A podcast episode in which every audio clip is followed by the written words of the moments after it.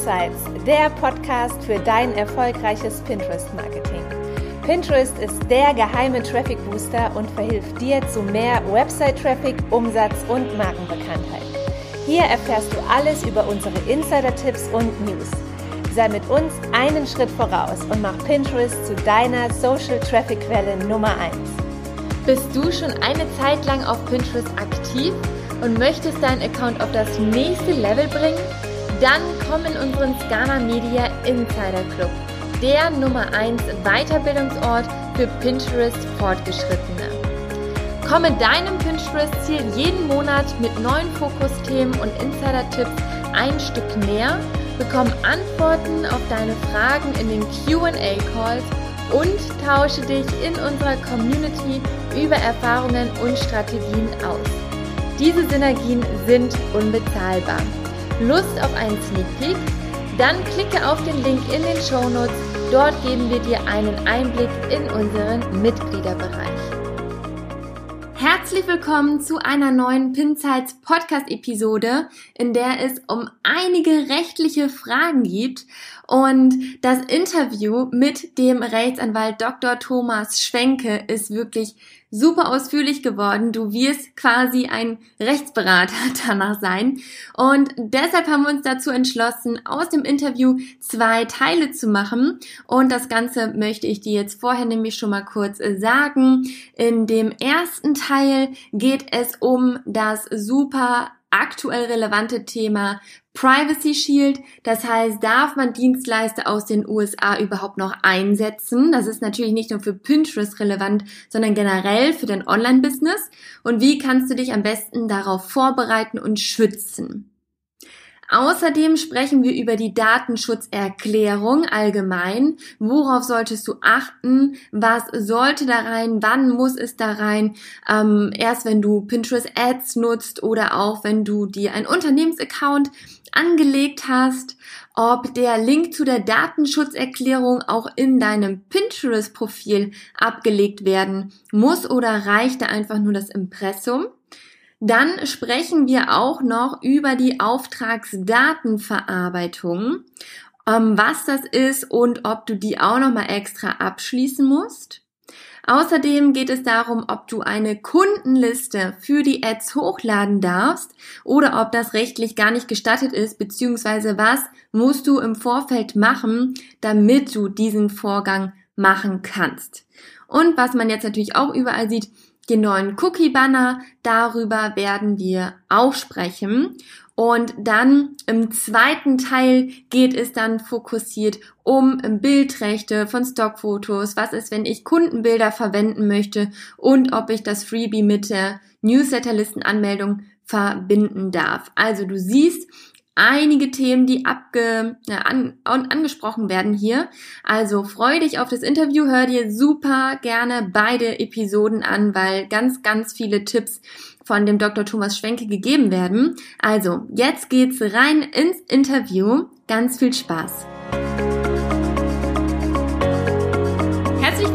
Einer neuen Podcast-Episode im Winzers Podcast. Und ich bin heute nicht allein. Ich habe einen sehr spannenden Gast mitgebracht. Das ist der Dr. Thomas Schwenke und er ist Rechtsanwalt. Wir bekommen nämlich immer ganz viele Rechtsfragen von euch und aktuell auch zum Privacy Shield, zur DSGVO und so weiter. Das heißt, wir werden über all diese spannenden Fragen heute sprechen. Also seid gespannt. Und ähm, ja, Thomas, schön, dass du da bist. Und worauf hast du dich denn spezialisiert ähm, als Rechtsanwalt? Hallo Franziska, grüß dich. Hallo, ist mir auch eine Freude. Und ich bin als Rechtsanwalt, als Rechtsanwalt spezialisiert auf den Bereich, die Schnittmenge zwischen Datenschutz und Marketing. Das heißt, schwerpunktmäßig bin ich hauptsächlich im Datenschutzbereich, aber im Bereich Marketing, vor allem auch stark Social Media.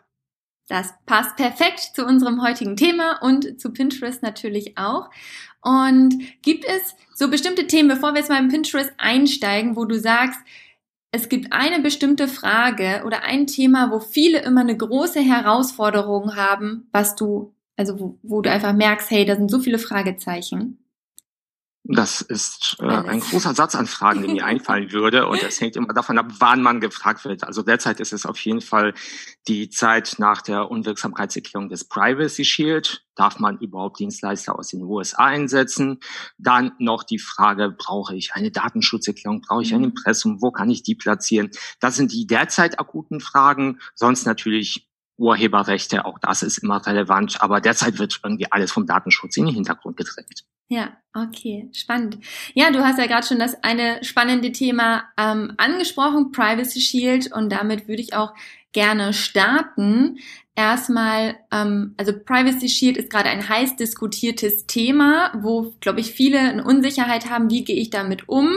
Ähm, wird es vielleicht auch wieder abgeschafft? Das stell, so stelle ich mir die Frage. Ist es wirklich was, was langfristig bestehen bleibt? Weil es ja sehr, sehr viele Unternehmen und Softwareanbieter in Frage stellt, weil wenn ich jetzt mal gucke, ähm, wir benutzen so viele Tools aus den USA, ähm, wie kann man damit umgehen? Und vielleicht kannst du auch noch mal kurz vorher was ähm, zum Privacy Shield allgemein sagen, was das jetzt überhaupt ist und vor welchem Hintergrund das jetzt verabschiedet mhm. wurde. Also ich versuche mich mal kurz zu fassen, mhm. was bei dem Thema wirklich nicht einfach ist. Es geht darum, dass die Datenschutzgrundverordnung eigentlich nur die EU oder den europäischen Wirtschaftsraum für Datenschutz rechtlich angemessen und sicher hält. Wenn die Daten außerhalb, also personenbezogene Daten, wenn die außerhalb der EU verarbeitet werden und ich dafür verantwortlich bin, dann muss ich nachweisen, dass ich dazu berechtigt bin. Und ich bin dazu berechtigt, wenn die DSGVO es sagt, ich bin berechtigt. Wann sagt die DSGVO, ich bin berechtigt, Daten außerhalb der EU, EU verarbeiten zu lassen? Da sagt die DSGVO, wenn entweder ein Angemessenheitsbeschluss besteht, das heißt, die Europäische Kommission hat gesagt, in diesem Land ist das Datenschutzniveau genauso wie in der EU, dann muss ich mir keine großen Gedanken weitermachen. Das gilt zum Beispiel für die Schweiz, das gilt für Israel, das gilt für Kanada, Neuseeland, Uruguay und noch paar Länder, die weniger wichtig sind in diesem Zusammenhang. Das galt bisher auch für die USA. Für die USA gab es eine gesonderte Angemessenheitsfeststellung und die besagte, wenn amerikanische Unternehmen, US-amerikanische Unternehmen sich dem Privacy Shield unterwerfen, das heißt letztendlich nur zusagen, das europäische Recht zu beachten, dann gilt die Verarbeitung durch sie auch als hinreichend sicher und ich kann die Daten an diese Unternehmen übermitteln beziehungsweise diese Unternehmen einsetzen, ohne dass ich mir da weiter Gedanken zu machen muss.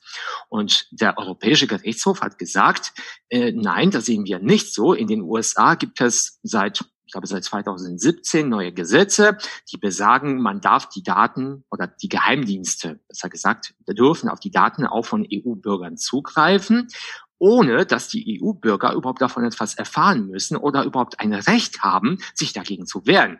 Das heißt, de facto besagen die amerikanischen Gesetze, die EU-Bürger haben kein Recht auf Privatsphäre, Datenschutz und die Möglichkeit, sich zu wehren, was grundlegende Menschenrechte sind. Und deswegen hat der EuGH gesagt, diese Privacy, diese Privacy, Privacy Privacy Shield Vereinbarung, mhm. das ist furchtbar, weil es englische und deutsche Worte sind, die sich ähnlich anhören. Ja. Also Privatheitsschild, Privacy Shield Vereinbarung, dass diese unwirksam ist, weil eben diese Garantie der grundlegenden Menschenrechte nicht gewährleistet sind. Aber der EuGH hat nicht gesagt, dass alle Transfers in die USA verboten sind. Es gibt nämlich noch eine andere Möglichkeit, statt mhm. dieses Angemessenheitsbeschlusses. Es gibt spezielle Standardvertragsklauseln. Das sind Mustervereinbarungen, die man aber jeweils individuell mit Unternehmen abschließen muss und auch noch prüfen muss, ob die dort getroffenen Zusagen eingehalten werden. Das heißt, früher mit dem Privacy Shield war es einfach. Ich guckte zum Beispiel nach, ist Pinterest unter dem Privacy Shield? Das heißt, hat Pinterest zugesagt, ich beachte das EU-Datenschutzrecht? Ja, hat es. Wunderbar, ich muss mir keine weiteren Gedanken machen. Jetzt ist es so, ich muss nachfragen, bietet ihr zum Beispiel spezielle Verträge, diese Standardverträge an? Auch wenn ihr die anbietet, muss ich prüfen, sind die auch nicht verändert worden? Dann muss ich prüfen, sind die Zusagen tatsächlich eingehalten? Das heißt, de facto müsste ich letztendlich müssten alle von uns, die US-Dienstleister einsetzen, dieselben Fähigkeiten haben, die die EU-Kommission bei der Bewertung des Datenschutzniveaus, was praktisch überhaupt nicht möglich ist, mhm. weil wie soll ich jetzt überprüfen die ganzen Datenschutzvorgänge bei Pinterest? Das ist praktisch nicht möglich. Das heißt, ohne dass wir irgendwelche Garantien haben, die institutionell sind, auf die wir uns verlassen können, können wir praktisch nicht überprüfen, wie sicher das Datenschutzniveau ist, weil wir auch nicht wissen, wo das Datenschutzniveau überhaupt liegt. Das heißt, wir versuchen sowas wie einen Hochsprung, ohne zu wissen, wo die Latte ist. Und da befinden wir uns gerade. Das heißt, man kann in dem Bereich alles vertreten. Man könnte genauso gut sagen, dadurch, dass die Gesetze sich ja nicht geändert haben, der EuGH gesagt hat, die Menschenrechte fehlen, äh, dürfen wir praktisch keine US-Unternehmen einsetzen. Kein Pinterest, kein Facebook, kein Google, kein Microsoft, kein AWS, alles. Ja. Äh, und äh, was machen wir? Wir stellen Anfragen an die Unternehmen. Bitte beweist uns oder äh, legt uns da, wie ihr die Rechte der EU-Bürger schützt. Und die geben dann die Antworten, die wir auswerten müssen. Die Auswertung, ja, hoffentlich ist, ist die angemessen. Wir wägen dann ab, wie sehr sind die Rechte der Person gefährdet. Nehmen wir mal an, es ist ein Unterschied, ob ich als Unternehmen Gesundheitsdaten meiner Mitarbeiter auf einem US-Server speichere oder einfach ein Pinterest-Account betreibe, wo äh, naja, wo eigentlich geschaut wird, wer sich meine Bilder angeschaut hat, was vielleicht weniger verwerflich ist. Und in dem Fall würde ich sagen, die Rechte der EU-Bürger sind so wenig beeinträchtigt durch meinen Account, wir kommen ja vielleicht noch dazu, wie es bei Pinterest kon konkret aussieht, so wenig beeinträchtigt, äh, dass das Risiko für die nicht so hoch ist. Aber wie du merkst, man jongliert mit Unsicherheiten, mit Risiken, mit Vermutungen. Und äh, man könnte auch, wenn man böse sein will, sagen, das ist so ein Mummenschanz, so eine Scharade. Wir tun so, als ob wir ganze Zeit etwas überprüfen, ohne aber wirklich zu wissen, wie wir es überprüfen können, nur um den Eindruck zu erzeugen, dass wir uns um den Datenschutz kümmern, obwohl alles eigentlich verboten ist und unerlaubt. Da darf man durchaus sagen, man kann im Datenschutz alles vertreten. Die Frage ist, was sollten wir sonst machen? Ja, alles einstellen. Und bei uns Menschen ist es so, ähnlich wie bei einer roten Ampel. Wenn ich stehe. Und da steht vielleicht ein Polizeiwagen daneben und der Polizist dreht sich demonstrativ weg und macht nichts. Und ich weiß, wenn ich darüber gehe, wird er überhaupt nichts unternehmen. So ist ungefähr die Lage beim Privacy Shield. Das heißt, die mhm. Datenschutzbehörden informieren, Sie sagen, man sollte sich einschränken, EU-Dienste nutzen, aber sie unternehmen praktisch noch nichts. Denn sie wissen, wenn sie das tun würden, würde sozusagen der ganze transatlantische Datenverkehr, was Personenbezug angeht, einbrechen. Das wäre wirtschaftlich so ein Schaden. Das wollen die nicht. Das heißt, was wir haben, wir haben einen europäischen Gerichtshof, der nach vorne prescht und sagt, nee, eigentlich ist es unzulässig. Und wir haben die Behörden oder die EU-Kommission, die sagt, ja, die haben das so gesagt, aber wir schauen, wie das so weiterläuft. Wir haben die Bürger, die sich dann halten müssen und auch so schauen, wie es weiterläuft. Und wir tun so ein bisschen, als ob nichts wäre, damit sich alle besser fühlen. Und in Wirklichkeit warten wir auf, Privacy, auf den Privacy Shield Teil 2, äh, damit wir wieder die Sicherheit haben. Ich weiß, das ist alles sehr entgeisternd, wenn man das so darlegt, aber das ist nun mal die Realität im Datenschutz. Es gibt selten ein Ja und Nein. Es gibt ganz viele Graubereiche und wegen eben dieses Jonglieren von Interessen. Das heißt, aktuell muss ich kein schlechtes Gewissen haben, wenn ich mich da jetzt nicht konkret drum kümmere oder nicht diese Lösung habe, weil mhm. es überhaupt schwierig ist, eine Lösung zu haben, ne? wie du ja gerade ja. gesagt hast, man, ne, jeder macht halt aber im Prinzip jetzt nicht. Muss ich mich jetzt konkret damit auseinandersetzen, um im Fall des Falles vorlegen zu mhm. können, mhm. dass ich überhaupt gewillt war, etwas zu tun? Oder genau. selbst das nicht, ja? Genau, das heißt, du musst zumindest darlegen können, dass du das tatest, was dir möglich war. Bedeutet, du solltest schon bei den Unternehmen, die du einsetzt, anfragen, wie habt ihr das mit dem, nach dem Ende des Privacy Shield, welche Maßnahmen bietet ihr? Das musst du tun, das kannst du auch tun. Wenn du es nicht tust und es kommt heraus, weil, weiß nicht, es passiert eine Datenpanne oder was auch immer, die Datenschutzbehörde untersucht den Fall, dann kann man dir das tatsächlich vorwerfen. Aber dass du dafür für das Problem einen konkreten Lösung findest, das kann man dir weniger vorwerfen. Mhm. Das heißt, man könnte sagen, es ist ein Bemühen geschuldet, zumindest faktisch. Und was ist, wenn als Antwort vom Unternehmen kommt, von dem US-amerikanischen Dienst, äh, nö, wir tun nichts für den Datenschutz. Was wäre denn dann, wenn so eine Antwort kommt? Muss ich dann ein anderes Tool mir suchen? Dann sollte sie ein anderes Tool suchen, ja. ja das, das ist, ist äh, das ist ne? eine dumme Antwort. Das ist mir auch schon bei paar, ein paar Unternehmen so aufgefallen, vor allem bei kleinen Anbietern aus den USA, Plugin-Anbietern in bestimmten Shop-Systemen, die dann sagen, ja, nee, wissen wir überhaupt nichts von, nee, nee, das ist also in Ordnung. Und dann kann man durch die Blume sagen, ihr wisst, da gibt's so ein Urteil, wenn ihr Standardschutzklauseln hättet und uns Zusicherung geben würdet, auch wenn die formelle Art und Weise sind, würde uns das helfen, euch weiter einzusetzen. Und wenn da kommt, nee, machen wir nicht. Also ich bin, wenn ich als Datenschutzauditor, als Datenschutzbeauftragter tätig bin, ich kann da nichts anderes sagen, als das Tool dürft ihr nicht einsetzen, ja. wenn die mir nicht mal irgendwie entgegenkommen und bei diesem Spiel nicht mitmachen. Okay, das heißt, es reicht theoretisch erstmal eine E-Mail-Antwort, die ich von dem Unternehmen habe, aber ich muss jetzt kein Formular ausfüllen lassen und unterschreiben lassen oder wie auch immer, sondern es reicht eine E-Mail zu dem Thema. Das wäre natürlich optimal, wenn es, wenn, wenn wir die so viel Informationen geben würden, aber es sollte zumindest diese E-Mail da sein. Ja. Wie gesagt, wie du siehst, ich versuche mich auch ein bisschen klare Antworten zu drücken, weil ich die einfach nicht geben kann. Na klar, ja, ja. Ich kann nur sagen, mal am besten wäre es das so und so, das Risiko ist derzeit etwas gering, man bemüht sich. Ich weiß, das ist alles so unbefriedigend, aber ja, ich yeah. würde sagen, zumindest die E-Mail sollte es sein, okay. weil sollte sagen wir mal, sollte etwas passieren und man muss eine Auskunft darüber geben, ob man eine Überprüfung vorgenommen hat, wenn man die E-Mail schon mal hat, die Antwort, die kann man ja jederzeit auswerten. Aber mal schnell eben diese Antworten zu bekommen, das dauert. Das heißt, es ist gut, die Anfragen zu stellen. Natürlich rate ich sofort dazu, dass äh, rate ich sofort, äh, die Antworten sofort auszuwerten. Aber sagen wir mal so, wenn man die Antworten hat, sie aber erstmal nicht auswertet, sondern wartet, bis der Fall kommt, dass man sie auswerten müsste, äh, dann ist das Risiko nicht so hoch, wenn man die mhm. Antworten hat. Okay. Gibt es denn schon einige Unternehmen, also die großen, wo die hm. schon eine Seite haben, wo alle Informationen dazu stehen? Weil das ist ja ein Riesenaufwand für die, wenn jeder eine E-Mail von denen. Ja. Also von Google wurde, glaube ich, Ende letzter Woche wurde ein White Paper veröffentlicht, in dem die zum Beispiel den Sicherheitsmaßnahmen darstellen. Facebook hat ähm, Ende August die ganzen Nutzungsbedingungen angepasst und zum Beispiel diese Standardschutzklauseln eingeführt. Also bei den größeren Unternehmen gibt es solche Informationen. Mhm. Äh, bei Mailchimp wurde letzte Woche auch etwas veröffentlicht. Das heißt, es tröpfelt langsam nach und nach. Mhm. Und wahrscheinlich liegen dann alle vor, wenn das neue Privacy Shield oder der neue Privacy Shield da ist. Okay. Und kannst du noch was dazu sagen, wann werden überhaupt Nutzerdaten übermittelt? Weil mhm. wenn ich jetzt so ein Pixel installiere oder wenn ich jetzt in meinem E-Mail-Tool ähm, die ganzen E-Mail-Adressen sammle mit Namen, klar. Wenn ich jetzt aber nur einen Pinterest-Unternehmensaccount zum Beispiel habe, gilt das Privacy Shield da auch schon, weil ich ja keine Daten einsammle? Oder mhm. schon, weil Leute mit meinen Pins interagieren?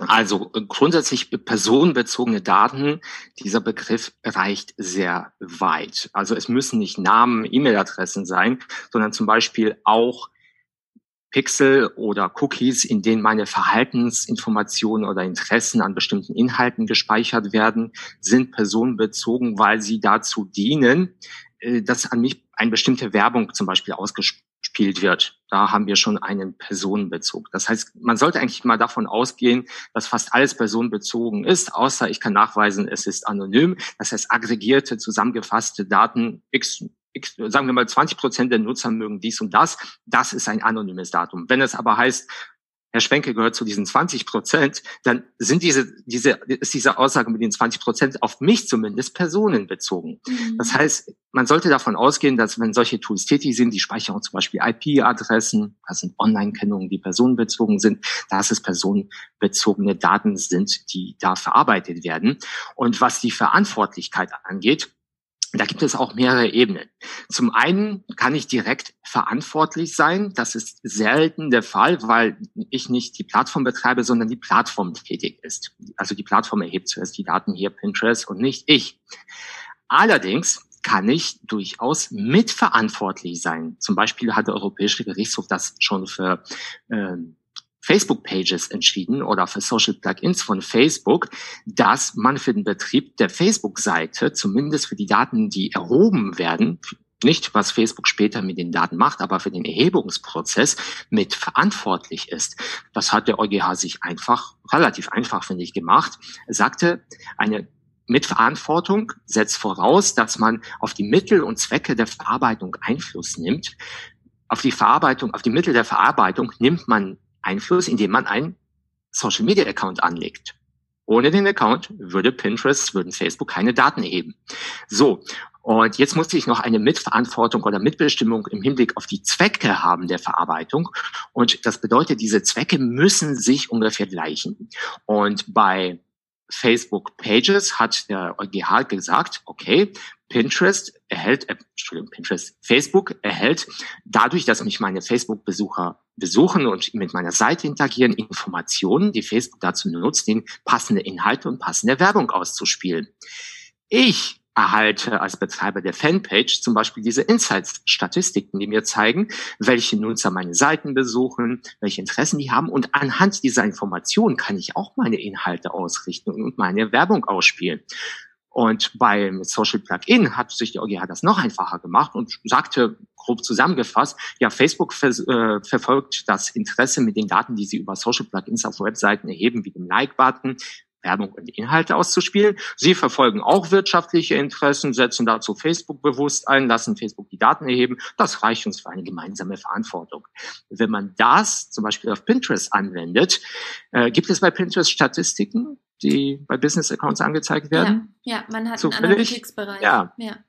Genau. Das heißt, die Sachlage ist sehr, sehr ähnlich, wenn nicht sogar äh, dieselbe Sachlage vorhanden ist wie bei Fanpages. Das heißt, es spricht vieles dafür, dass man für die Erhebung der Daten durch Pinterest mit verantwortlich ist, auch wenn man auf die einzelnen Daten keinen Zugriff hat. Das ist nicht notwendig. Es reicht, dass man den Account eröffnet, dass man diese Statistiken hat und man ist mitverantwortlich. Das bedeutet, man ist auch mitverantwortlich, wenn die Daten in den USA ver verarbeitet werden und auch wenn zum Beispiel bei der Verarbeitung äh, Datenschutzrechte verletzt werden der Betroffenen, also der Besucher des Accounts, bin ich auch in der Haftung. Das heißt, nehmen wir mal an, gegen Pinterest soll, weiß nicht, eine Millionenstrafe verhängt werden hallo, ich als Nutzer muss dazu, äh, muss da auch einstehen, zumindest mit meinem Anteil und müsste mir das Geld dann bei Pinterest zurückholen.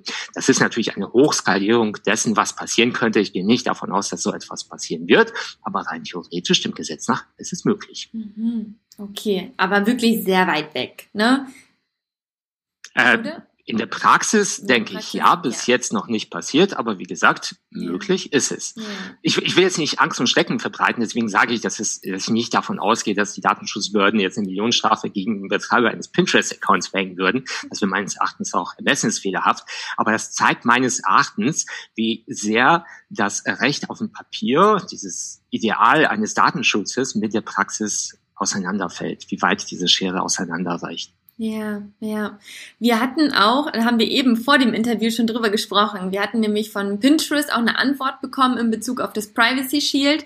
Ähm, und das habe ich Thomas eben vorgelesen. Und da wird, ähm, ist auf Englisch, aber ich gebe es mal so ein bisschen wieder, dass ähm, Pinterest-Nutzer, die in Europa angemeldet sind und sitzen, die ähm, da werden die, also die arbeiten dann eben auch mit dem European Pinterest ähm, mit, dem, mit dem Unternehmen von Pinterest in Europa zusammen. Ich glaube, es ist in Irland. Und mhm. dass hier auch ähm, die Daten gesammelt werden. Mhm. Aber da fehlt ja noch eine wichtige Sache. Das ist jetzt die Antwort von Pinterest, aber wir können uns trotzdem noch nicht hundertprozentig sicher sein, dass es jetzt DSG, äh, dass es jetzt konform ist vom Privacy Shield, weil noch eine Sache fehlt. Ja, das ähm, genau, das hatte ich dir auch schon gesagt, dass für mich sich diese Aussage ein bisschen verkürzt anhört, weil was mich wirklich interessiert ist letztendlich, werden Daten der Besucher in den USA verarbeitet.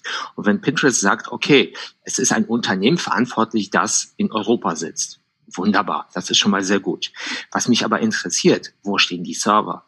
Mhm. Facebook sitzt auch in Irland, aber Facebook transferiert die Daten der Nutzer und die werden auf Servern in den USA verarbeitet. verarbeitet. Und eigentlich hätte die Aussage, um mich jetzt in Sicherheit zu wiegen, äh, zu wiegen oder beziehungsweise zu überzeugen, hätte auch den Zusatz enthalten müssen. verantwortlich ist Pinterest Europe und die Server stehen auch in Europa. Es werden keine Daten in die USA transferiert. Wir sind übrigens auch nicht von dem Cloud Act betroffen, der es erlaubt, den US-Geheimdiensten auf Server, die auch in Europa stehen, von US-amerikanischen Unternehmen zuzugreifen. Mhm. Diese Informationen fehlen mir. Und ich denke, das wird vielleicht, ich will, ich will ja nichts Böses vermuten, aber es klingt ein bisschen so, als ob sie jemand vielleicht mit Absicht vergessen hat. Okay, gut, das werden wir nochmal nachhaken, ob sie sich da rausgeredet haben oder ob das wirklich alles in Europa nur stattfindet. Genau. Ähm, das heißt, zusammengefasst, zum Privacy Shield, egal welches Tool ich nutze. Es kann ja auch Active Campaign sein, zum Beispiel als E-Mail-Tool, Mailchimp und so weiter. Wenn ich solche Tools nutze, sollte ich nachfragen per E-Mail, wo werden die Daten gesammelt und ob sie eben ja ähm, Sachen machen, um den Datenschutz zu garantieren, zum Beispiel. Ja. Ne? Und dann bin ich eigentlich abgesichert. Falls Sie es nicht sagen können, dann sollte ich das Tool nutzen ähm, und die Sachen dann einmal sammeln als Screenshot wahrscheinlich irgendwo und dann ist man im Fall des Falles, ist man da schon mal abgesichert, richtig? Ja.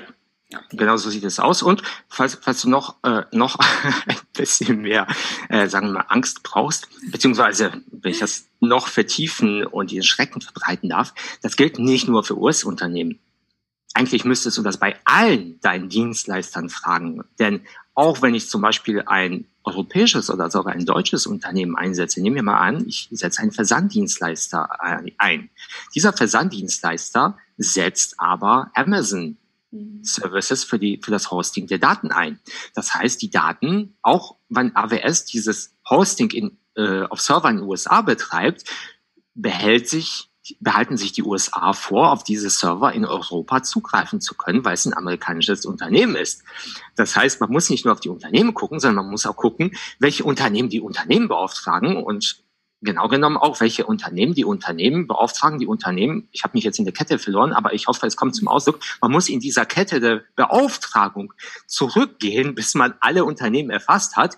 Und wenn man das so hoch skaliert, dann kann man eigentlich einen Tag lang, Tag, äh, Tag lang nichts anderes machen, als zu überprüfen, welche Subunterdienstleister meine Dienstleister beschäftigen, mit denen die ganzen Verträge überprüfen, die Verträge abschließen, mit E-Mails kommunizieren äh, zu diesen Punkten. Äh, das ist ein Fass ohne Boden. Das ist praktisch kaum machbar.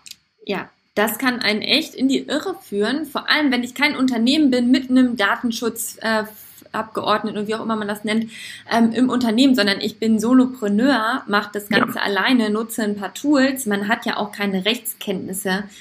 Ja. Wie soll man das machen? Ne? Kann man kommen. Also die DSGVO würde ich aus meiner Sicht, nach meiner Praxis ist DSGVO ein Segen für große Anbieter wie Facebook oder Google und für große Konzerne, die die Möglichkeit haben, den Bedingungen der DSGVO nachzukommen, während die kleinen Unternehmen da schnell unter die Räder kommen. Mhm. Ja, ja, interessant. Okay, ähm, gibt es noch etwas Wichtiges, was du dem Thema noch hinzufügen möchtest? Äh, keine Angst haben, nicht in Panik geraten, es wird schon. Okay, gut. Und es kommen dann auch nochmal Updates. Also man sollte da auf dem neuesten Stand bleiben, weil das ist Status quo und es kann ja sein, dass da nochmal neue Richtlinien kommen. Oder? Äh, permanent, permanent. Also natürlich ist jetzt Werbung, wenn ich jetzt Werbung für mein Newsletter das mache, dort gibt es auch immer Informationen. Ich habe ich hab auch eine Plattform, wo ich Datenschutzerklärung, wo man Datenschutzerklärungen generieren kann, Datenschutzgenerator.de, wo ich Anpassungen vornehme. Ähm, das heißt, man sollte mir oder auch anderen Kollegen, es gibt auch andere Kolleginnen und Kolleginnen folgen, die sich mit dem Thema beschäftigen, da up to date zu bleiben. Denn ich glaube, es gibt keine Rechtsmaterie, in der sich mehr ändert als im Datenschutz. Das mhm. heißt, wenn ich jetzt irgendwie ein, eine Woche, zwei Wochen etwas nicht lesen sollte, habe ich das Gefühl, Gefühl, ich bin schon aus dem Informationsbereich rauskatapultiert worden. Und das führt nat natürlich dazu, dass viele einfach einen Kopf in den Sand stecken und einfach überhaupt nichts tun. Genau. Und äh, zumindest die zwei Grundprinzipien des Datenschutzes sollte man beachten. Äh, das erste Prinzip ist, Leute mit Papier zuwerfen. Das zweite Prinzip ist, die Fassade muss stimmen. Bedeutet, das erste Prinzip, man sollte eben sehr viele Anfragen stellen, sehr viele Informationen geben. Das sollte man machen. Und dann sollte die Fassade stimmen. Das heißt, das, was was man nach außen sieht, bedeutet, man sollte Auskunftsanfragen immer beantworten. Übrigens, wenn im Datenschutz etwas praktisch passiert, so die wahren Risiken des Lebens, wo man wirklich Probleme mit Datenschutzbehörden bekommt, ist, wenn man Datenpannen hat und die nicht meldet und das herauskommt, kann sehr weh tun. Und wenn man Auskunftsanfragen von Leuten nicht beantwortet, von Menschen nicht beantwortet, das sollte man immer machen, weil wenn die damit zu, Datensch zu Datenschutzbehörden gehen, es das heißt nicht, dass man sofort einen Busgeld bekommt, aber man bekommt Fragebögen, muss Antworten geben. Äh, dabei können auch andere Mängel in der eigenen Datenverarbeitung zutage kommen. Deswegen das immer beantworten und auch die Datenschutzerklärung sollte dann immer optimal sein. Das meine ich jetzt mit der Fassade, damit es keinen Anlass gibt, weiter nachzuhaken. Yeah. Das ist sozusagen, das ist meine Sicht als Praktiker. Natürlich natürlich würden vielleicht jetzt irgendwelche Datenschutz, Apologeten ist ein falsches Wort, aber Datenschützer die Hände über den Kopf zusammenschlagen und sagen, nein, der Datenschutz muss ordentlich befolgt werden, es muss alles passen. Natürlich sehe ich ja genauso, aber in der Praxis, wie gesagt, informieren, Anfragen beantworten und so weiter. Übrigens, ja. darf ich noch was anmerken, wo ich schon äh, so viel Unheil verbreitet habe. Die Mitverantwortung für die Plattform bedeutet auch, dass man für die Auskunftsanfragen mitverantwortlich ist. Das bedeutet, wenn man jemandem Böses tun möchte, dann kann man zum Beispiel alle Freunde bitten, du hör mal, ähm, äh, das Unternehmen hat hier eine Fanpage oder hat einen Pinterest-Account, schickt ihnen doch alle eine Auskunftsanfrage. Die müssen sie euch beantworten. Und äh, das wird man de facto nicht tun können. Facebook hat dafür extra ein Kontaktformular eingerichtet. Dort kann man diese Anfragen weiterleiten und die Leute bekommen dann die Antworten von Facebook. Bei Pinterest ist mir sowas nicht bekannt. Und warum das jetzt nicht zu Problemen führt, ist, glaube ich, dass es einfach vielen Menschen nicht bekannt ist. Sollten wir das dann rausschneiden aus dem Podcast? Ja, besser. besser ist es. sonst. Wird, sonst wird den Mitbewerbern wird jetzt erstmal komische E-Mails geschrieben. Nein, ich, ich glaube, ich glaube, das Problem, weswegen das nicht, auch nicht passiert ist, die meisten Unternehmen nutzen Social Media oder sind im Datenschutz tätig. Und die wissen, wenn ich mit so etwas anfange, dann wird es auf mich zurückkommen. Ja. Und das will keiner haben, dass so etwas passiert. Und deswegen, äh, auch wenn wir das jetzt im Podcast sind lassen, denke ich nicht, dass da jetzt ein Unheil angezettelt wird. Ich weise nur darauf hin, dass das rein theoretisch möglich ist. Und ach, eine Sache habe ich noch vergessen. Im Fall der Mitverantwortung äh, oder gemeinschaftlicher Verantwortung, die wir jetzt bei Pinterest gehe ich von aus haben, muss auch eine spezielle Vereinbarung vorlegen. Das sieht die DSGVO vor. Wer nachgucken möchte, Artikel 26, in der eben auch geregelt wird, wer verantwortlich ist, dafür die Nutzeranfragen zu beantworten, weil es dem Datenschutz dient. Bei Facebook gibt es mittlerweile so eine Vereinbarung, weil der EuGH das auch entschieden hat und die Datenschutzbehörden quasi Facebook an die Wand gestellt, oh Gott, nicht an die Wand gestellt haben, sondern die Pistole auf die Brust gesetzt haben. Aber bei Pinterest und anderen Diensten gibt es so eine Vereinbarung nicht. Das heißt, wir haben hier noch einen Datenschutzverstoß, der stattfindet, den wir einfach missachten. Das heißt, Sag mir einfach Bescheid, wenn du genug von Datenschutzthemen hast. Oder denkst, dass die, dass die Zuhörerinnen und Zuhörer jetzt langsam weglaufen in Panik. Ja, das ist halt so ein Thema, weißt du, da setzt man sich nicht gerne mit auseinander, aber muss man natürlich, ne? Ich glaube, in der, also in der Regel, es sei denn, es ist wirklich ein ganz blöder Zufall oder jemand will einem was Böses, aber in der Regel werden ja eher die etwas größeren zuerst attackiert, ja. wenn was ist, und die kleinen die sind halt unterm Radar. Oder? Ja. ja. Das, das ist äh, häufig der Fall, ja. ja. Und solange nichts passiert, ist es auch okay. Ja. Ist ja genauso wie beim Finanzamt. Man möchte sich nicht oder sollte sich nie mit dem Finanzamt anlegen oder dass man da mal untersucht wird, weil dann findet, also dann, die finden ja immer irgendwas, ne? Ähm, wenn, wenn sie das drauf anlegen und so ähnlich ist es dann wahrscheinlich auch so beim Da ich zehn Jahre lang Finanzbeamter war, kann ich es dir oh. bestätigen. und, oh. ich auch, und ich auch mit der Betriebsprüfung unterwegs war, kann ich dir das bestätigen. Und genauso wie im Datenschutz gilt auch da dasselbe wie beim Finanzamt. Man sollte sich bemühen, dass alles nach Möglichkeit, was man machen kann, sollte man tun. Denn wenn, wenn der Fall der Fälle da ist, erspart es einem eine Menge Ärger und das ist so ähnlich wie in der Schule. Wenn man seine Hausarbeit vielleicht schlecht gemacht hat, dann wird man gerügt, muss nachbessern, wird aber weiterversetzt. Wenn man die Hausarbeiten gar nicht gemacht hat, dann kann der Lehrer eigentlich nichts anderes machen, als einen ja, sitzen bleiben zu lassen. Und ja. das Prinzip kann man auch sowohl auf die Betriebsprüfung als auch auf den Datenschutz übertragen. Ja, das ist ein sehr gutes Bild, das wir uns da merken können. Also schön ein paar Hausaufgaben immer machen für den Schein. Ne?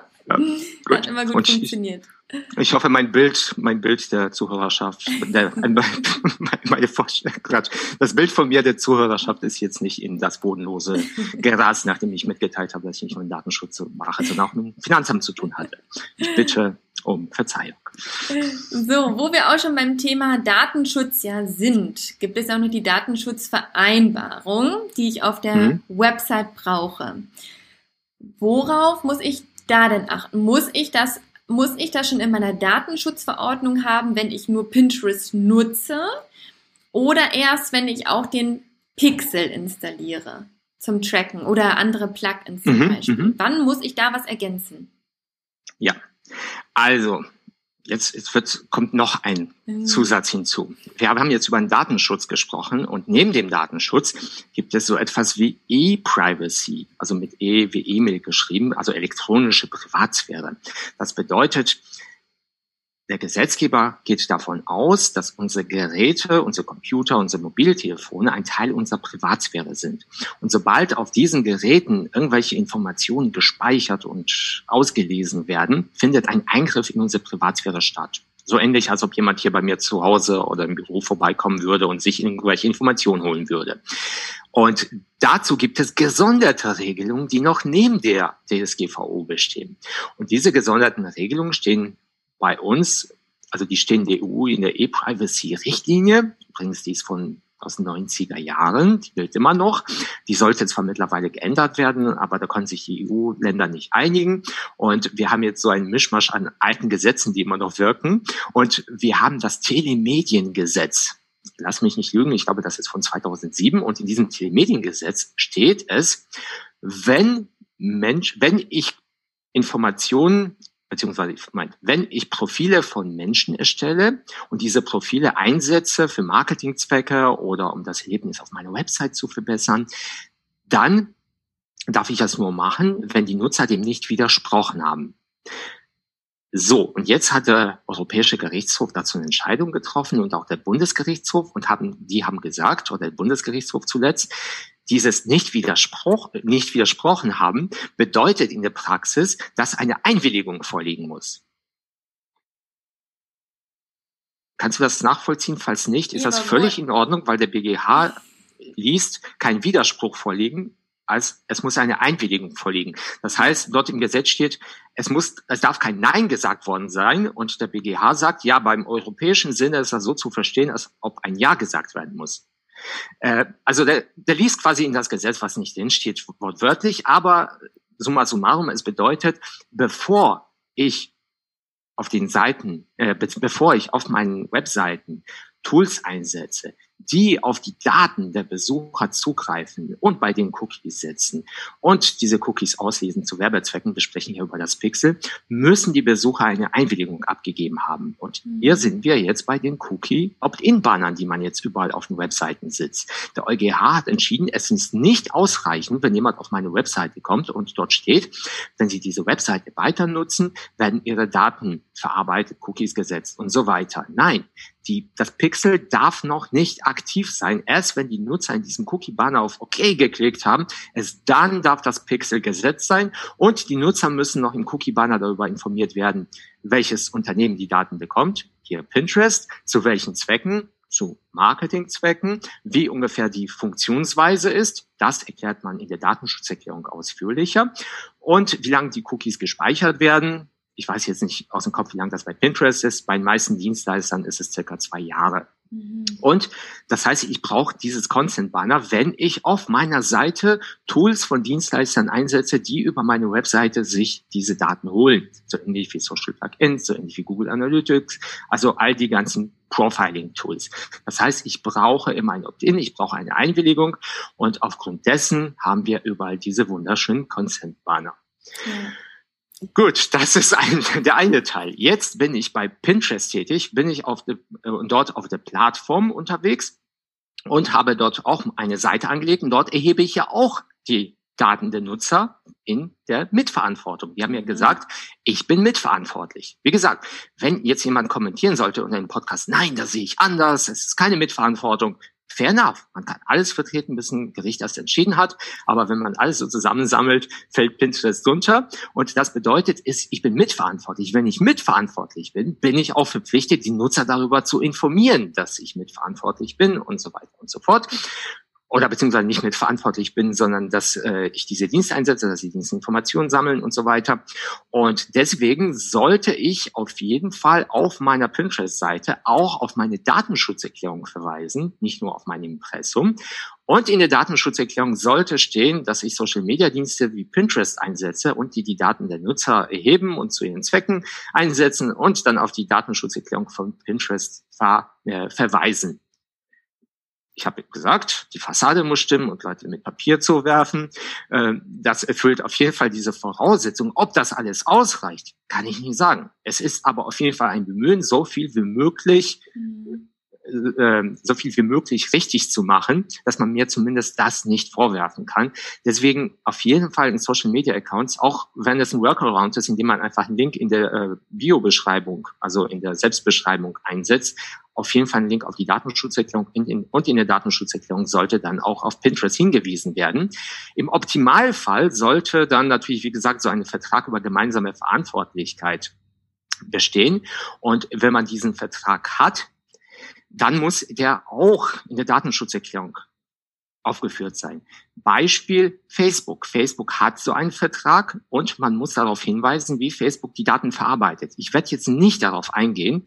Ich habe erst letztens die Datenschutzerklärung überarbeitet. Wer möchte, kann gerne auf datenschutzgenerator.de gehen. Dort in die entweder diese ja, den Generator nutzen oder einfach in die Datenschutzerklärung springen und sich angucken, wie das bei Facebook aussieht, die Arme über den Kopf zusammenschlagen und dann die Seite wieder schließen, äh, weil man so viele Detailinformationen liefern muss. Man ist ja eben mitverantwortlich, dass es wirklich schlummerig vor den Augen geht. Also ich habe zum Beispiel nach dem letzten Update von Facebook ungefähr drei Tage gebraucht, um die ganzen äh, Änderungen aufzudröseln und die Datenschutzerklärung umzusetzen, und mal Anleitungen dafür, wie man damit überhaupt umgehen muss. Ja, okay. Und ja. Also man kann selber ist halt eigentlich unmöglich, ne, da ja. immer auf dem Stand zu sein und dann macht es schon Sinn, sich aus dem Generator, ne, wie von dir ja. zum Beispiel, die Sachen einfach mal immer abzudaten und dann ist man eigentlich auf der sicheren Seite. Ja, also ich ja. muss ja muss ja nicht meiner sein, man kann auch jemanden genau. damit beauftragen, dass sich damit auskennt, aber äh, ich, ich würde sagen, nee, also es ist kaum möglich, wenn man sich nicht tagtäglich damit beschäftigt und da den Überblick nicht hat, äh, da, dann geht es praktisch nicht. Also das ist ungefähr, weiß nicht, wie, wie Marketing. Ich würde mir auch jetzt nicht zutrauen, ich könnte potenziell auch selbst Marketing machen, aber es wäre halt schlecht. Und so ähnlich ist es im Datenschutz. Und äh, du hattest auch von der Auftragsdatenverarbeitung ja. gesprochen, mit dem, mit dem Abschluss oder Vertrag, den man braucht. Gibt es ja. jetzt einen für Pinterest? Also bei Facebook gibt es den, aber bei Pinterest weißt du das? Oder wie würde oh. ich das dann lösen? Äh, ja, also erstmal als Grundlage. Wir haben ja gesagt, man ist entweder selbstverantwortlich, wenn man die Daten verarbeitet. Übrigens selbstverantwortlich ist, wenn ich mit einem Nutzer auf Pinterest auf, in meinem Account kommuniziere und der sagt, hallo, ich bin, oder steht natürlich im Profil, nehmen wir mal an, äh, Thomas Schwenke kommuniziert mit euch und ihr sammelt dadurch Informationen, nämlich mein Name, was ich gesagt habe, das sind alles personenbezogene Daten. Und indem ihr einfach nur auf meinen Kommentar eingeht, verarbeitet ihr schon meine Daten. Da seid ihr alleine dafür verantwortlich was Pinterest mit diesen Daten macht, seid ihr mitverantwortlich. Wenn ihr das Pixel einsetzt, meines Erachtens, wie gesagt, richtig nicht festgestellt, Pinterest hält sich äh, mhm. bedeckt, mitverantwortlich. Eine Auftragsdatenverarbeitung ist der dritte Punkt in dieser Reihe. Wie kann ich verantwortlich sein für Datenverarbeitung? Also alleine verantwortlich, gemeinschaftlich verantwortlich und Auftragsverarbeitung. Eine Auftragsverarbeitung liegt nur dann vor, wenn ich ein Unternehmen damit beauftrage, Daten zu verwenden, aber äh, zu verarbeiten, aber nur nach meiner Weisung. Das heißt, die machen damit nichts anderes als das, was ich ihnen sage für mich. Bedeutet, wenn ich zum Beispiel Mailchimp einsetze oder Cleverreach oder einen anderen Newsletter für Sanddienstleister, überlasse ich denen auch meine äh, meine E-Mail-Adressen beziehungsweise den Adresssatz meiner Kunden oder Newsletter-Empfänger. Was machen die mit diesen Daten? Die speichern sie für mich, für mich und setzen sie ein, um Newsletter zu versenden. Das heißt, die handeln alleine nach meiner Weisung. Sie machen sonst nichts mit den Daten. Das ist ein Fall einer Auftragsverarbeitung. Auch hier muss ich einen speziellen Vertrag abschließen, wie bei der gemeinsamen Verantwortlichkeit. Das nennt man dann einen Auftragsverarbeitungsvertrag. Im Hinblick auf den Pixel zum Beispiel oder auf den Account selbst ist es aber so, dass Pinterest sagt, die Daten, die wir erheben, die nutzen wir auch für unsere Zwecke. Das heißt, wir schalten anhand dessen Werbung, wir erlauben anderen, diese Daten auszuwerten. Natürlich auch, man hat keinen Zugang zu den einzelnen Daten, aber andere Pinterest-Nutzer können diese Daten, die kommen ja alle in den Pool, werden verarbeitet und auf dieser Grundlage können die auch Werbung schalten. Und Pinterest äh, sagt, über die Daten verfügen wir. Das heißt, ich kann nicht zu Pinterest gehen und sagen, bitte alle Daten, die ihr über mein Pixel rum habt, sofort löschen. Ich habe nicht die Möglichkeit. Also kann das keine Auftragsverarbeitung sein. Mhm. Bei Mailchimp kann ich das sagen. Bitte löscht alle meine E-Mail-Adressen, weil die die nur für mich verarbeiten. Das heißt, Pixel, Social Profil sind keine Auftragsverarbeitung. Bei Facebook gibt es eine Auftragsverarbeitung, die ist aber beschränkt nur auf Kontaktdaten, die ich zu Abgleichszwecken hochlade. Das heißt, wenn ich jetzt einen Facebook-Pixel bei mir auf der Website einsetze, keine Auftragsverarbeitung. Fanpage, keine Auftragsverarbeitung. Übermittle ich aber eine Liste von E-Mail-Adressen, die nur dem Abgleich dienen soll, ob es bei Facebook ähnliche Nutzer gibt, damit, für, damit diesen Nutzern Werbung ausgespielt wird. Das heißt, dieser Prozess ist nur für mich bezogen. Facebook nutzt zum Beispiel diese E-Mail-Adressen nicht, um zu sagen, okay, das sind die Kunden dieses Unternehmens. Diese Informationen werden wir auch an Nutzern zur Verfügung stellen. Das machen die nicht, zumindest sagen die das.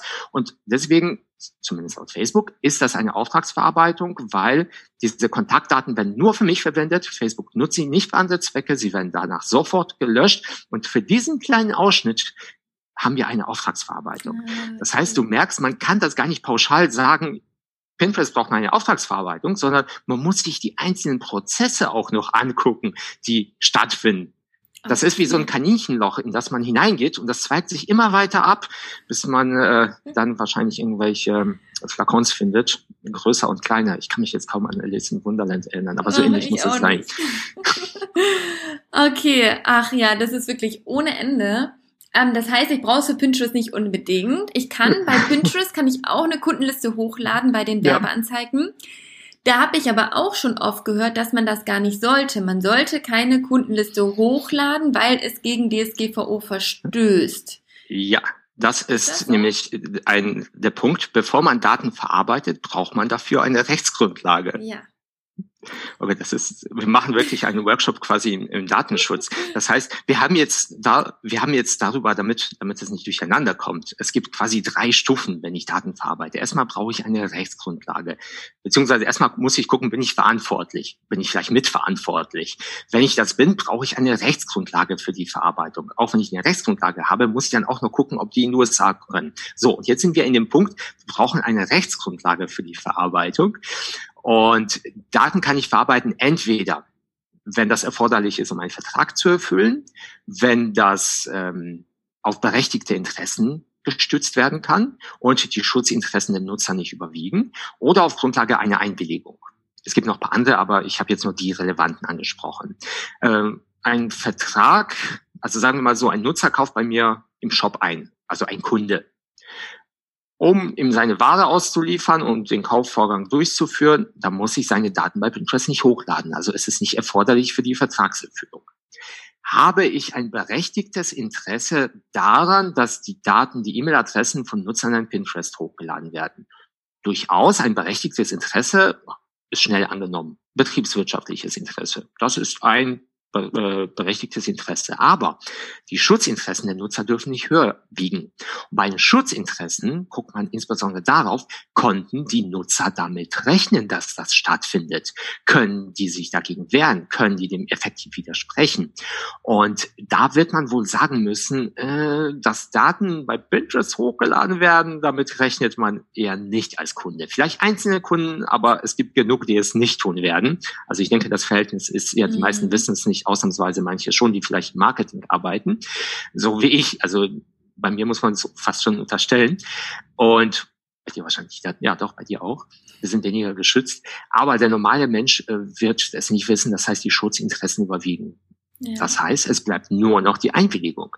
Bedeutet, ich müsste, und die muss ausdrücklich erklärt werden, ich müsste am Ende meines Checkout-Prozesses oder irgendwo im, im Laufe des Checkout-Prozesses müsste eine Checkbox auftauchen, also ein Kontrollkästchen, in dem steht, ich erkläre mich damit einverstanden, dass meine E-Mail-Adresse an Pinterest, an Facebook, an Google hochgeladen wird zu Zwecken des Abgleichs, ob ein Profil mit einer solchen E-Mail-Adresse bei diesen Diensten ebenfalls vorhanden ist, damit ich diesem Profil dann entsprechend passende Werbung ausspielen kann. Hier sind die weiteren Informationen. Der Upload erfolgt in den USA. Das ist ein unsicherer Drittstaat. Es kann sein, dass Ihre Daten von Geheimdiensten verarbeitet werden, ohne dass wir Ihnen Garantien dafür bieten können, dass Sie sich dagegen wehren oder das überhaupt mitbekommen Möchten Sie es wirklich? Ja oder nein? Haken Sie das Häkchen an. Dann kann ich die Daten hochladen. Okay, also es reicht nicht, das einfach in die Datenschutzverordnung zu schreiben und dann bei, bei dem Checkkästchen, ich stimme zu, bla bla, sondern es ja. muss wirklich ausdrücklich Nein, das wird man, äh, alles was in den, ähm, meinst die Datenschutzerklärung, alles was in der Datenschutzerklärung steht, gilt nicht als bekannt. Die ist dazu da, um Menschen zu informieren, die informiert werden möchten. Ja. Aber wenn dort etwas steht, was Menschen typischerweise nicht erwarten, äh, dann, ähm, dann sind sie nicht informiert. Also ich darf nicht davon ausgehen, dass Menschen die Datenschutzerklärung lesen. Auch wenn ich es in die AGB schreibe, dann ist es eine überraschende Klausel, weil sie damit nicht rechnen. Das heißt, alles, wovon ich ausgehe, dass die Menschen damit nicht rechnen, das sollte schon in den Formularen, in den Transaktionsprozessen drinstehen. Man spricht ja auch von einer Two-Tier oder Two-Layer oder zwei Ebenen ähm, Herangehensweise. Das heißt, die ausführlichen Informationen stehen in der Datenschutzerklärung, aber die Nutzer müssen schon darauf gestupst werden mit der Nase. Das heißt, man müsste schon in den Bestellprozessen sehr deutlich darauf hinweisen, äh, dass äh, eben diese, diese Upload-Verarbeitung stattfinden und dann kann man ruhig sagen, weitere Informationen in der Datenschutzerklärung. Aber okay. sich darauf berufen, das steht in der Datenschutzerklärung, wird kein bisschen funktionieren.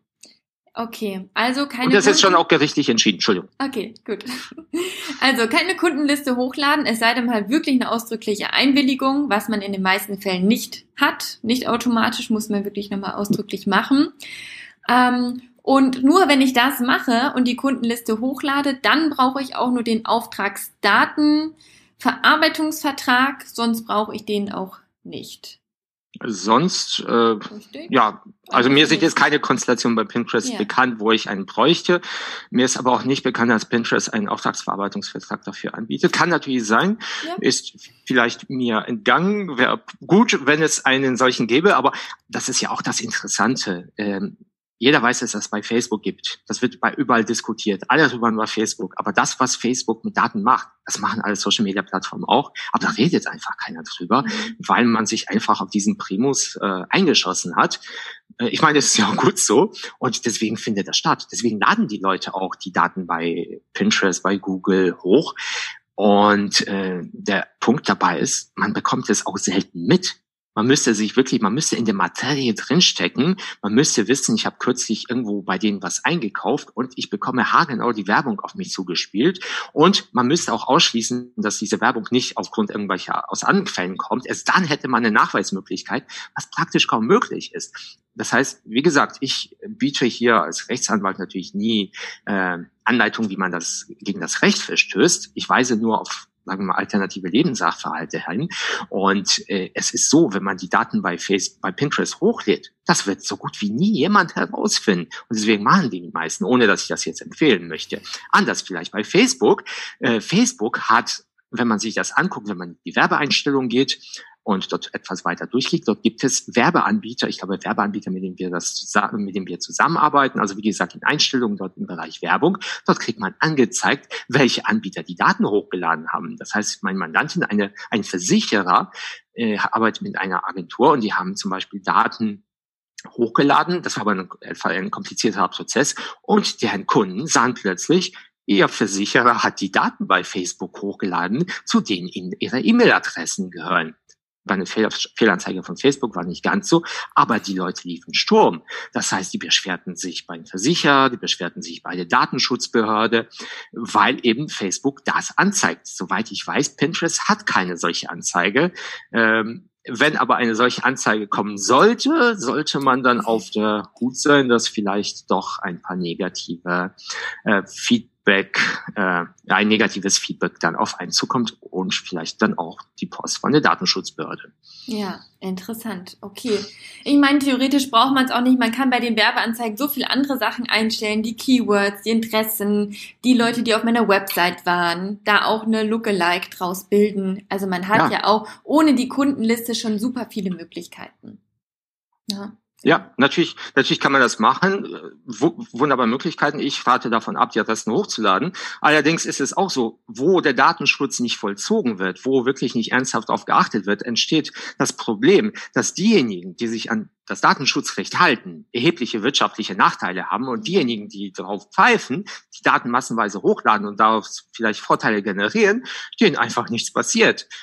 Und der Gesetzgeber kommt jetzt auch äh, und sagt in einem neuen Gesetz, ja, die an Unternehmen können die an auch noch nicht mal belangen wegen dieser Datenschutzverstöße. Zumindest nicht so, dass ihnen die Kosten dafür ersetzt werden. Es ist auch schwer nachzuweisen, das ist nicht der Job der Datenschutzbehörden. Und äh, ja, das führt dazu, dass viele Unternehmen einfach sagen, ich würde ich würde mich gerne an das Recht halten, aber dann komme ich wirtschaftlich überhaupt nicht mit. Weil der Upload von Adressen ist natürlich einfacher als die Pixel und so weiter, was du beschrieben hast, auszuwerten. Natürlich, ja. wenn man das kann, wunderbar. Aber es gibt viele Unternehmen mit vielleicht kleineren Budgets, die gehen den einfacheren Weg, der effektiver für sie ist, aber natürlich auch die Datenschutzverstöße mit sich bringt. Wenn die aber nicht verfolgt werden, sagen die sich, so what? Ja, und dann nehmen sie lieber das Bußgeld in Kauf, als dass sie, ne, auch mit dem Cookie-Banner zum Beispiel, ja. ähm, wenn da alle auf äh, nee, möchte ich nicht, dass da Cookies gesammelt werden, dann kann ich ja auch keine richtigen Werbeanzeigen mehr äh, tracken. Ja? Und dann nehmen das auch Richtig. schon viele in Kauf und sagen, okay, dann nehme ich halt das Bußgeld. Das kann ich auch bezeugen. Also die Marketingagentur, die für mich tätig war, die meinte auch, das ist äh, die Zahlen, die, wir können mit den Zahlen so wenig anfangen, ja.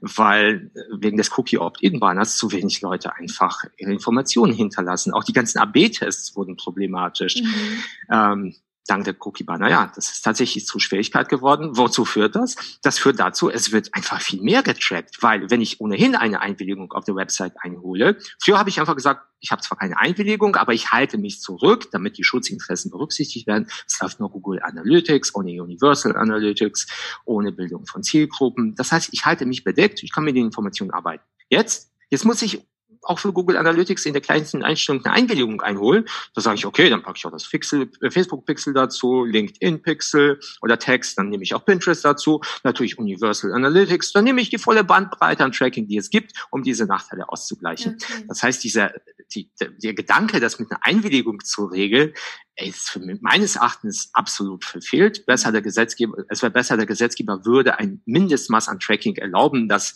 sozial adäquat ist, aber sagen, eine Einwilligung ist nicht möglich und nicht notwendig, als wenn man mit diesen Bannern arbeitet, weil da klickt doch jeder einfach nur drauf, um weiterzukommen. Ja, ja, definitiv. Ähm, also bei der Datenschutzverordnung, da ist es dann wichtig, dass ich die Tools reinnehme, sobald ich neue Tools nutze oder auch Plugins. Ja? Bei der Datenschutzerklärung. Ah, Entschuldigung, wenn ich dich korrigiere. Okay. die, die Verordnung ist das Gesetz. Okay, du, gut. Kein, kein Problem, wenn man so durcheinander kommt. Es gibt ja auch die E-Privacy-Verordnung, Datenschutzgrundverordnung, E-Privacy-Richtlinie, Telemediengesetz ah, ja. und, und noch ein paar mehr, die man beachten muss. Deswegen, wenn man da durcheinander kommt, kein Problem. Aber richtig in die Datenschutzerklärung sollte man okay. die Tools nach Möglichkeit auch führen, ja. Okay, sehr gut.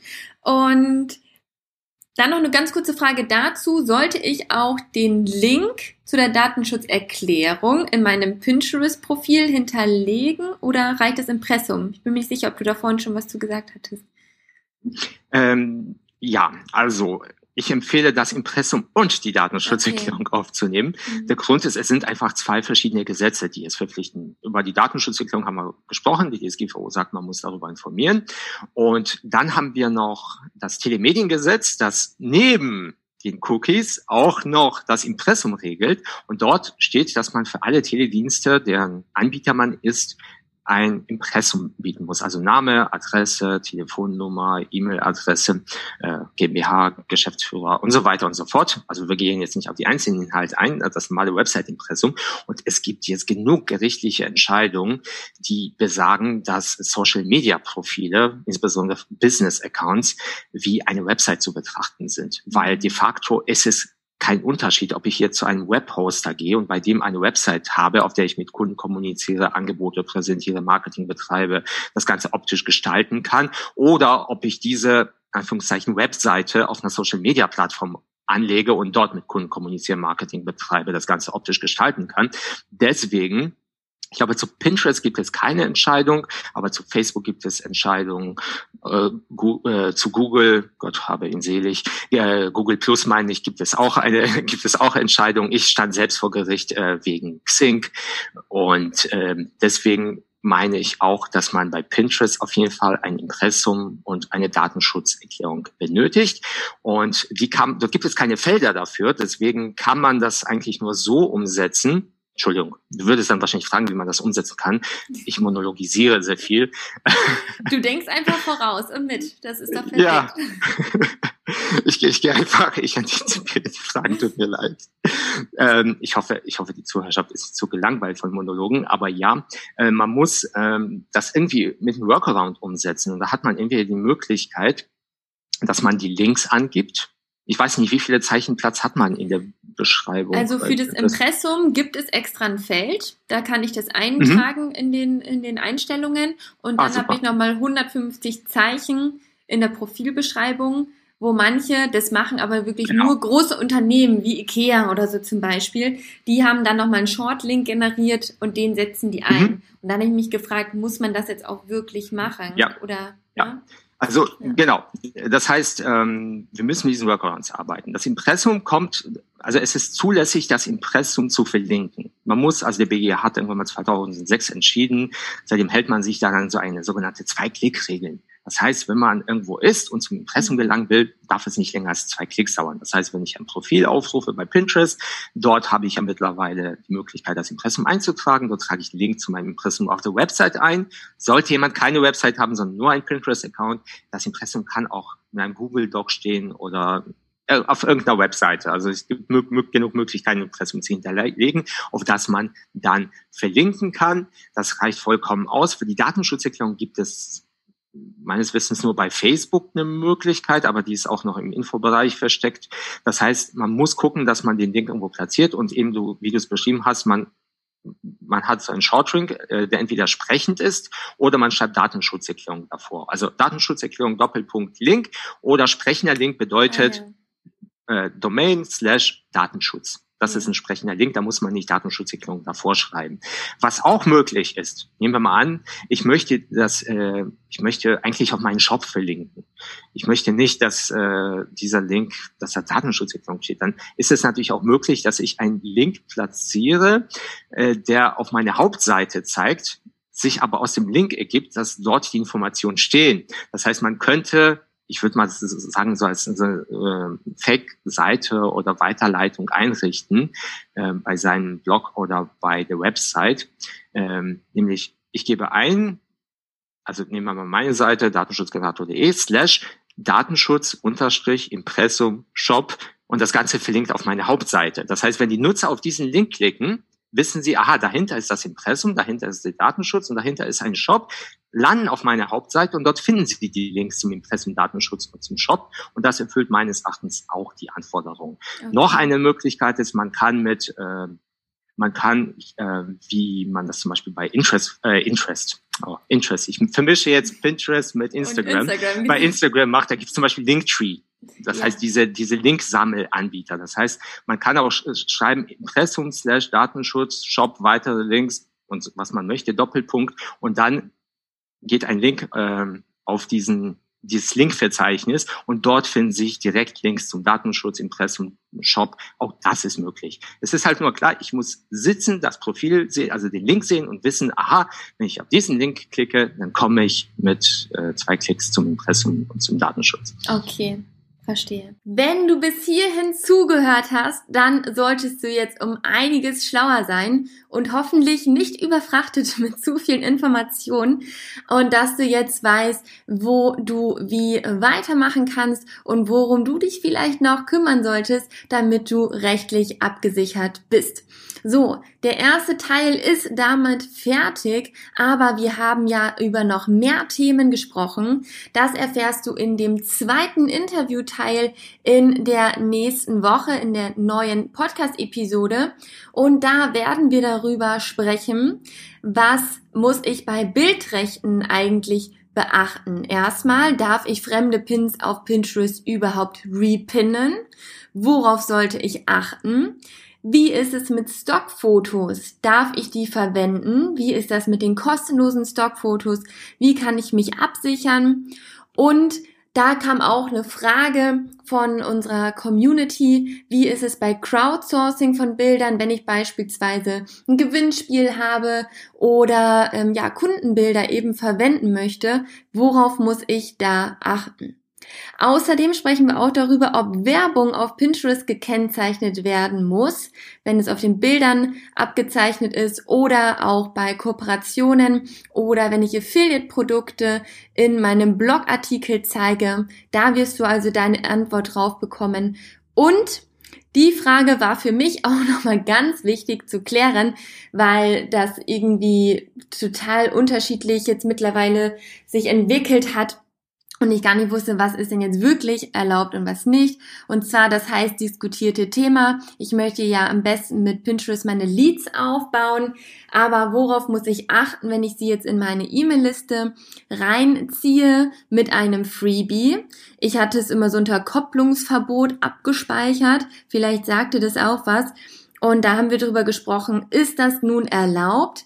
Darf ich mit einem, darf ich Leute, die ich mit einem Freebie anspreche und sich daraufhin eintragen, darf ich sie automatisch auch mit meinem Newsletter kontaktieren oder nicht. Also auch ganz, ganz wichtig. So, also freu dich auf die nächste Episode und lerne noch viele rechtliche Tipps. Viel Spaß! Du möchtest so richtig mit Pinterest durchstarten und von unseren besten Strategien lernen?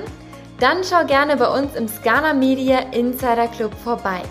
Der Nummer 1 Mitgliederbereich für Pinterest Fortgeschrittene. Oder stehst du noch ganz am Anfang mit Pinterest und möchtest deinen Account gern professionell aufsetzen? Dann werde Teil unseres Coaching-Programms, in dem du lernst, deinen Pinterest-Account Schritt für Schritt strategisch und ressourcensparend aufzubauen.